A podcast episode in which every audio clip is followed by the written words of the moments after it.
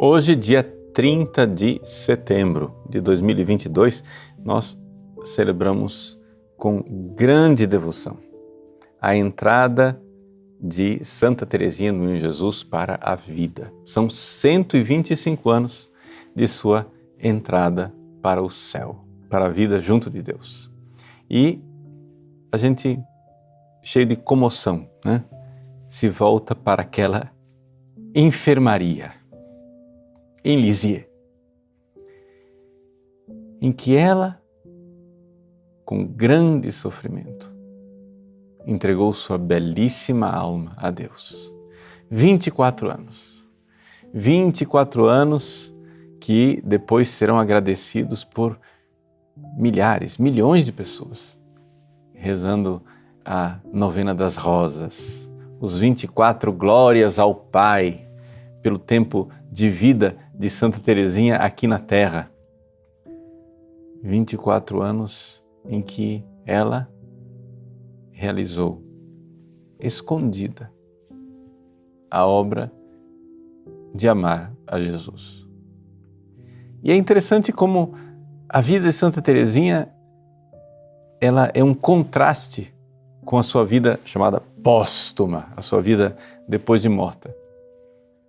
Ou seja, os seus 24 anos aqui na Terra, ela foi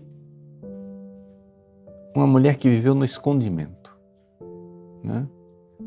Se escondeu. Ela gostava muito de, de repetir e de dizer né? a gratidão que ela tinha por Jesus se esconder por ela no sacrário. Le Jésus caché, Jesus escondido escondido. E por isso ela quis também se esconder. E se escondeu tanto né, que a sua santidade é, quase não foi notada. Né? É, é interessante a gente, quando pega o processo de beatificação de Santa Teresinha, ano que vem, 2023, né, se preparem, nós vamos celebrar 100 anos da beatificação de Santa Teresinha quando a gente pega né, o processo de beatificação, a gente vê claramente que as irmãs do Carmelo que conviveram com ela estavam divididas. Né? Das 18 capitulares que votaram pela introdução da causa de beatificação de Santa Teresinha, somente nove estavam bem firmes na convicção de que ela era santa. As outras, assim, titubeando e algumas, inclusive, frontalmente contrárias, dizendo que Terezinha de jeito nenhum era santa e que aquilo lá era simplesmente um, uma espécie de, de, de marketing, ou seja, de, de promoção né, propagandística feita pelas suas irmãs.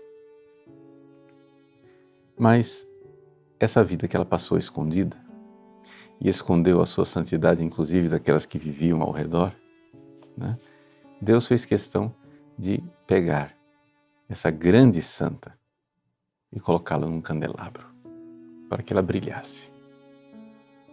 Então, esse é o contraste ela viveu uma vida escondida, mas depois de é, falecida, ela viveu uma vida com um farol.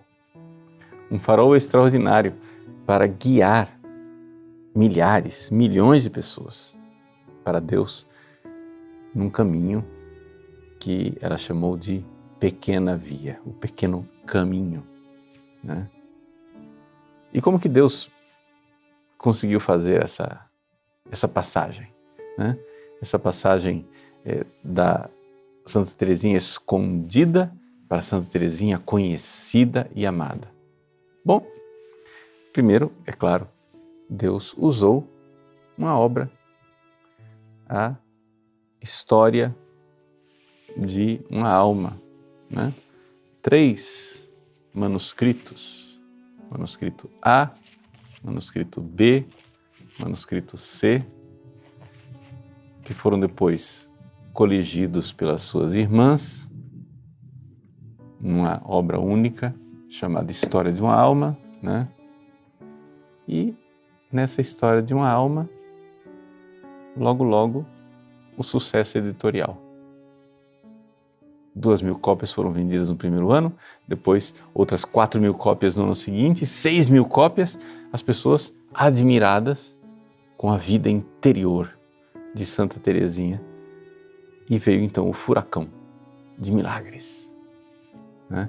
Aquilo que as irmãs carmelitas chamavam de furacão de glória. Aí as pessoas dizem assim: não, mas escuta, isso aí, é, será que não tinham razão aquelas irmãs que diziam que Teresinha era simplesmente uma obra de marketing? Porque afinal das contas ela ficou conhecida por causa do sucesso editorial da obra. Será que não foi realmente marketing? Será que ela era santa de verdade? Bom, aqui duas coisas que é, desmontam o, o argumento de que foi simplesmente marketing. Primeiro, as pessoas encontraram um valor no livro. Ou seja, o conteúdo do que está dito lá, aquilo vem de Teresinha, doutora da igreja. Desde cedo, então ela mostra essa sua vocação de ser doutora na igreja.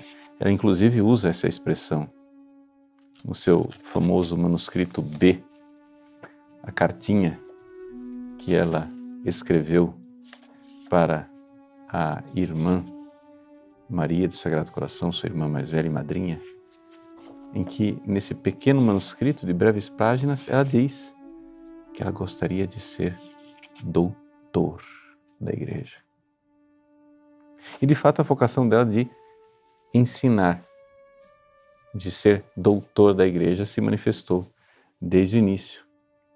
E é exatamente essa a verdade que brilha nos manuscritos que fez com que as pessoas então rezassem e alcançassem os milagres. Ou seja, Deus concedeu a Santa Teresinha a graça né, de no início é, de sua vida no céu fazer milagres extraordinários, principalmente durante a Primeira Guerra Mundial.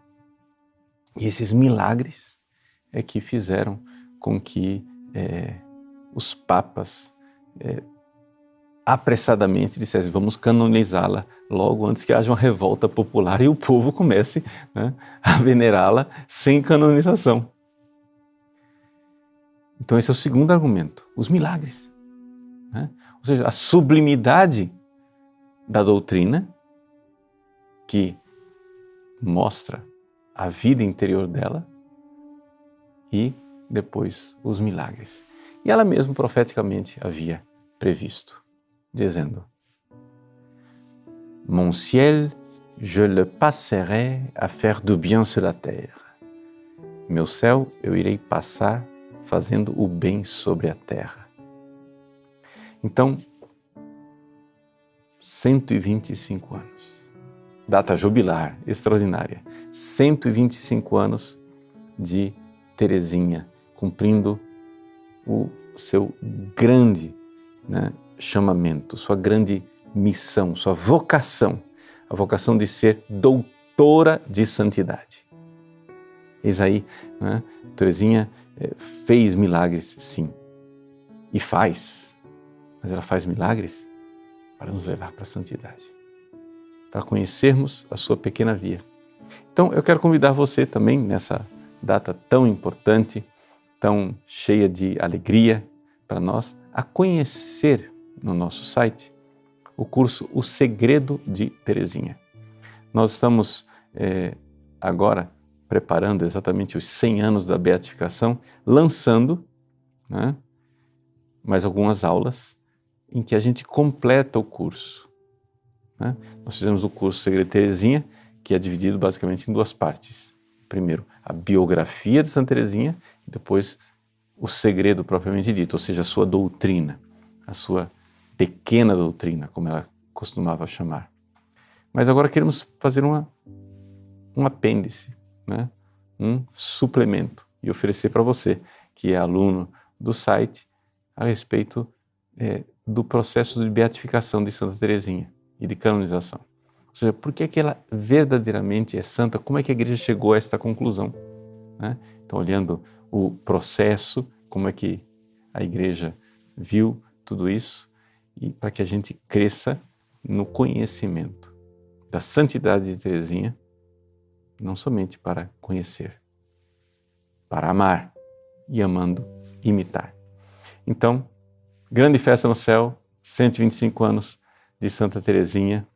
Vamos dar glória a Deus, pedindo a bênção de Deus pela intercessão desta grande santa sobre nós, sobre as nossas famílias e especialmente sobre o nosso país. Nós estamos nas antevésperas de um grande momento histórico de eleição para o nosso país.